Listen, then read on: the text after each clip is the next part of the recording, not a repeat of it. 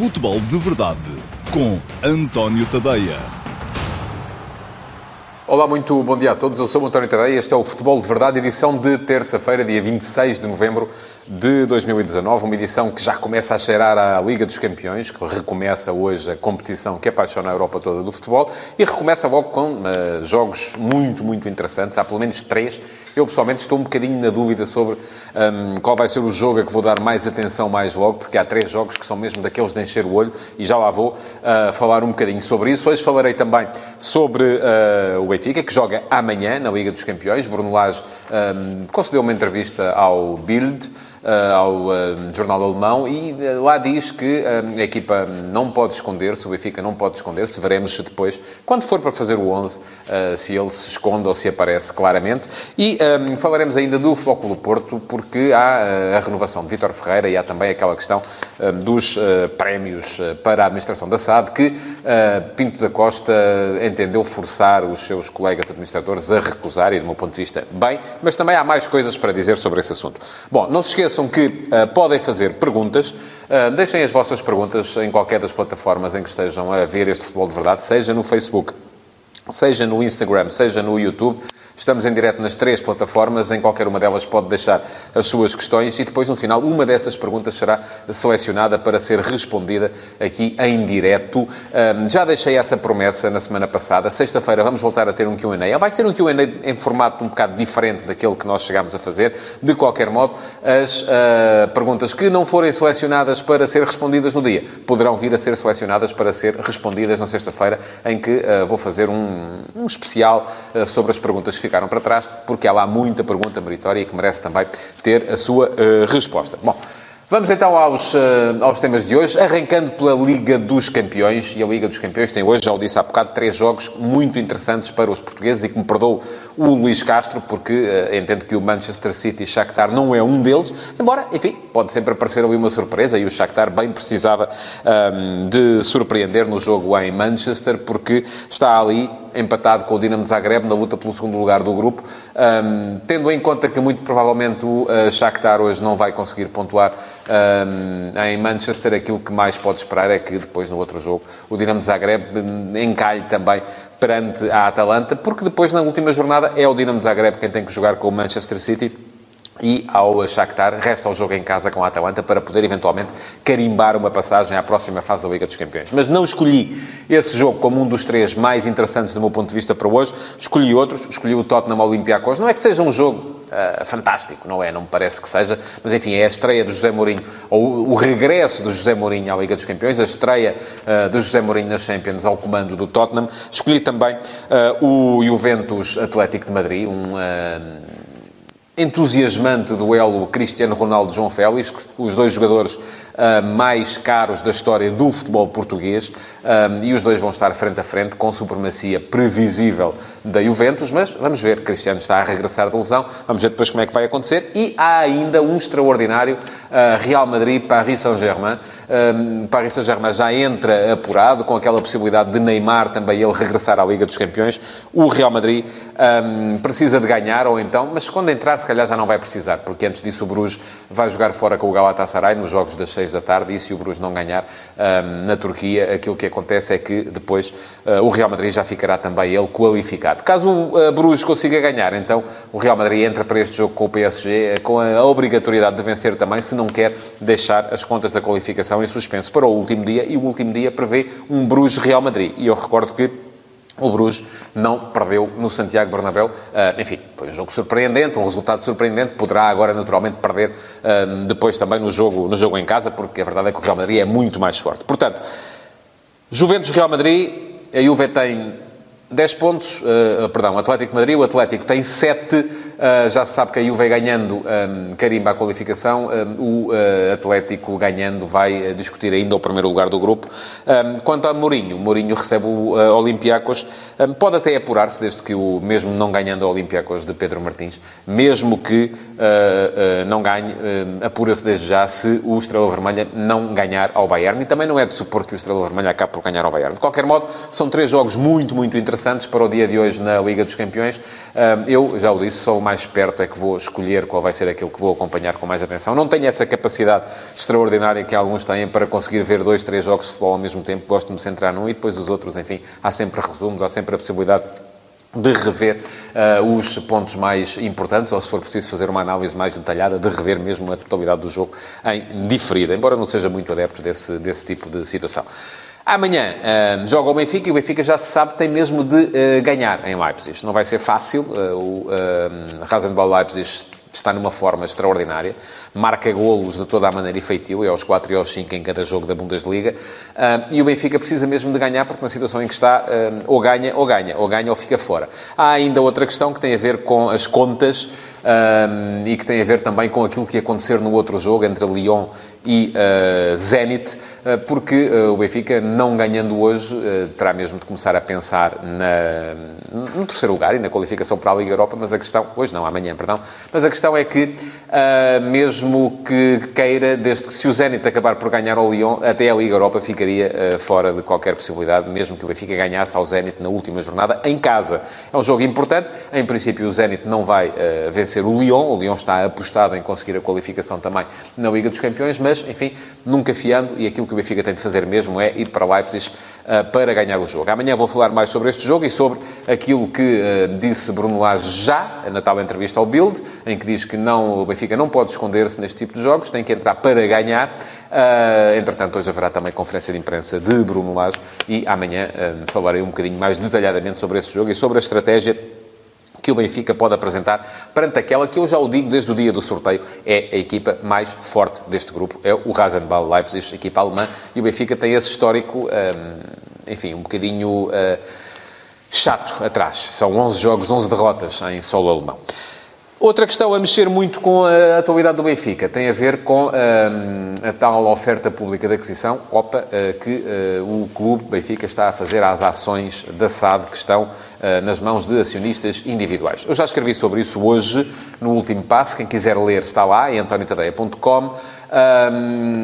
Enfim, é uma situação que, uh, para ficar clara, e eu deixei uma série de perguntas às quais achava que uh, Luís Filipe Vieira devia responder, é uma situação que, para ficar clara, devia uh, ser, aí está, clarificada. Porque não consigo perceber qual é o alcance, qual é o interesse por parte do Benfica Clube em, de repente, gastar uns milhões de euros valentes para comprar ações que não lhe ameaçam a hegemonia no capital da SAD. O Benfica já tem dois terços do capital da SAD, não precisa de mais para decidir tudo e mais alguma coisa. Geralmente a entrada de um, acionistas externos tem a ver com isso, com a necessidade de realizar capital uh, sem perder o controle. Uh, isso está conseguido neste momento. A explicação que o Benfica uh, apresenta, a mim, pelo menos, uh, não me satisfaz, uh, porque fala-se na possibilidade de gratificar os sócios que, no início deste processo, compraram ações ao valor nominal de 5 euros cada, eh, para eh, que eles agora possam ser ressarcidos desse valor que investiram. Mas a verdade é que aquilo que me parece é que a grande maioria, a esmagadora maioria desses sócios que compraram ações nesse momento, compraram poucas, primeiro, e depois não vão querer eh, desfazer-se delas porque querem ser acionistas. Quem compra ações nesses momentos, compra para poder dizer que faz parte do capital da SAD, do clube do seu coração.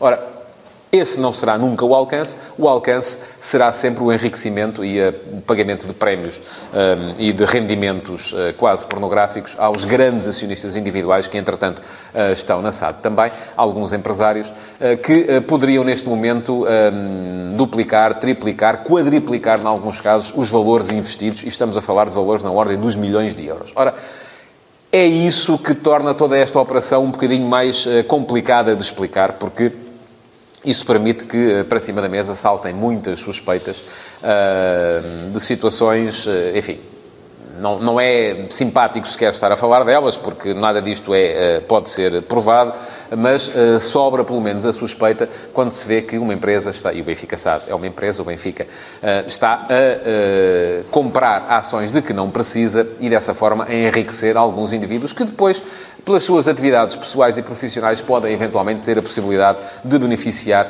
não só o Benfica, como também usam os seus administradores em outro tipo de situações que não tenham a ver com o futebol. Ora, isto é complicado e precisa de ser esclarecido, no meu ponto de vista, pelo menos. Alguns alguns de vocês já me comentaram, uh, sobretudo no Facebook, um, aquilo que eu escrevi hoje de manhã, uh, dizendo que isso só diz respeito aos benfiquistas. Enfim, isso diz respeito a quem quiser analisar a situação, porque estamos a falar de uma situação que mexe com a sociedade portuguesa e que mexe com uh, tudo aquilo que é a regulamentação uh, do futebol através das suas uh, empresas, que são as SAD. No Futebol Clube do Porto também há uma situação, enfim, que tem a ver com o que se passa fora das quatro linhas, que é Uh, o esclarecimento que Jorge Nuno Pinto da Costa, presidente do Clube da SAD, deu ontem na Assembleia Geral do Clube acerca dos uh, prémios que uh, estavam, eram para ser pagos aos administradores da SAD e acabaram por não ser, porque Pinto da Costa impôs que esses administradores renunciassem a esse pagamento, porque o que estava em causa era um pagamento de prémios por segundo lugar na última Liga. Ora, entendo o Presidente do Futebol Clube Porto, e no meu ponto de vista, bem, que não faz sentido estar a pagar prémios, eh, ainda por cima milionários também, a administradores eh, por causa de um segundo lugar, mesmo que esse segundo lugar garanta eh, a presença num play-off na Liga dos Campeões, à qual o Flóculo Porto acabou até por não aceder, portanto, a partir desse segundo lugar não é garantia nenhuma de dinheiro em caixa. A questão que coloco, e portanto acho que Pinto da Costa nesse aspecto esteve bem ao uh, impor a renúncia ao pagamento desses prémios, a questão que eu coloco é que uh, se não faria muito mais sentido uh, que esses prémios não estivessem previstos em primeiro lugar. Porque uh, deixar previstos nos estatutos pagamento de prémios por segundo lugar numa SAD como a do Clube Porto, à partida, é estar a pedir problemas.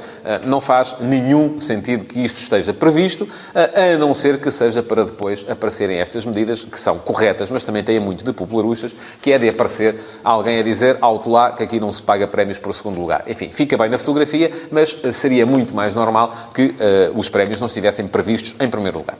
Outra novidade relativa ao Futebol Porto tem a ver com a, a renovação de Vítor Ferreira, um dos jovens uh, campeões da UEFA Youth League, e o Futebol Porto tem ali uma fornada de jogadores extraordinários que pode vir a aproveitar muito em breve, e já quase todos eles com contratos de longa duração e com cláusulas de rescisão que uh, protegem o clube.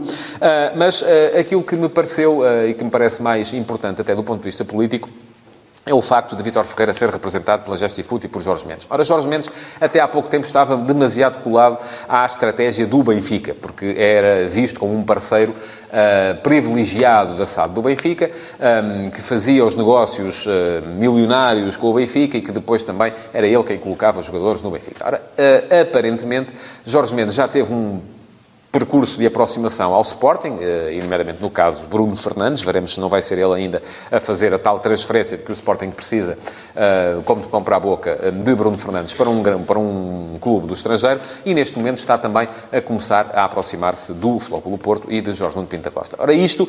Um, que me parece ser uma boa estratégia para a Justifoot e para Jorge Mendes, é sempre algo que os três clubes têm de gerir com pinças. Porque, primeiro, os adeptos não gostam, não, é? não gostam de ver uh, o agente que está próximo do clube A aproximar-se do clube B, também porque acham sempre que vão ser enganados. E segundo, uh, porque é preciso perceber se de facto é possível, e eu até hoje ainda não consegui perceber se isso é possível ou não, desconfio que não, um agente ter relações privilegiadas com três clubes tão concorrenciais como são os três grandes no mercado português. Enfim, veremos uh, se este episódio episódio, se este assunto vai ter mais episódios para a frente, Acredito que vá, eh, mas ficarei atento ao desenrolar eh, deste tema. Por fim, e para acabar, antes de ir à pergunta do dia, sorteio da Taça de Portugal, hoje às 14h30. Muita curiosidade também. Porquê? Porque Uh, chegamos aos uh, oitavos de final da Taça de Portugal e, um, portanto, estão 16 equipas uh, em prova.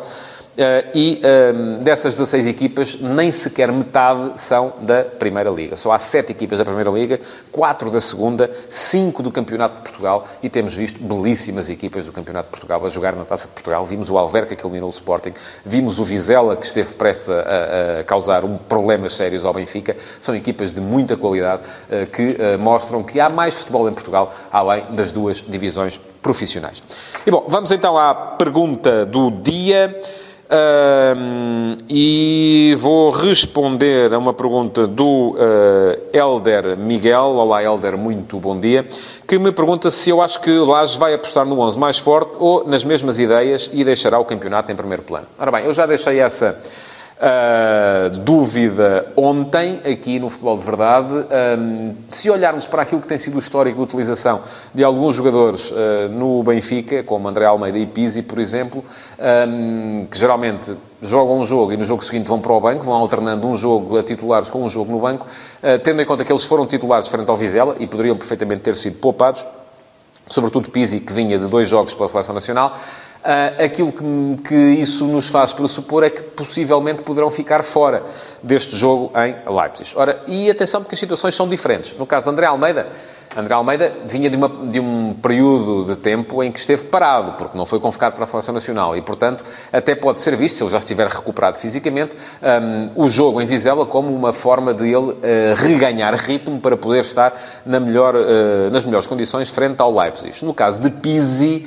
a questão é diferente, eh, mas também não quer dizer que ele não jogue, porque Pizzi veio de dois jogos a titular pela seleção, em três dias, voltou a ser titular depois no regresso ao Benfica, e aqui a questão que se coloca é, será que Bruno Lage já acha que Pizzi pode fazer jogos de três em três dias? Será que acha que não? Ou será que o que está em causa é um, aquilo que Bruno Lage considerará a incapacidade de Pizzi um, resolver no processo defensivo jogos de maior exigência, como são os jogos da Liga dos Campeões, e eu recordo que na Champions uh, Lage tem apostado muitas vezes em Jetson, um jogador defensivamente mais forte, para ocupar o corredor direito, que é onde Pizzi costuma jogar nos jogos nacionais. Enfim, ficarei à espera uh, de ver se a conferência de imprensa de Bruno Lage hoje vai dar alguma indicação nesse sentido, mas para já não tenho resposta para lhe dar.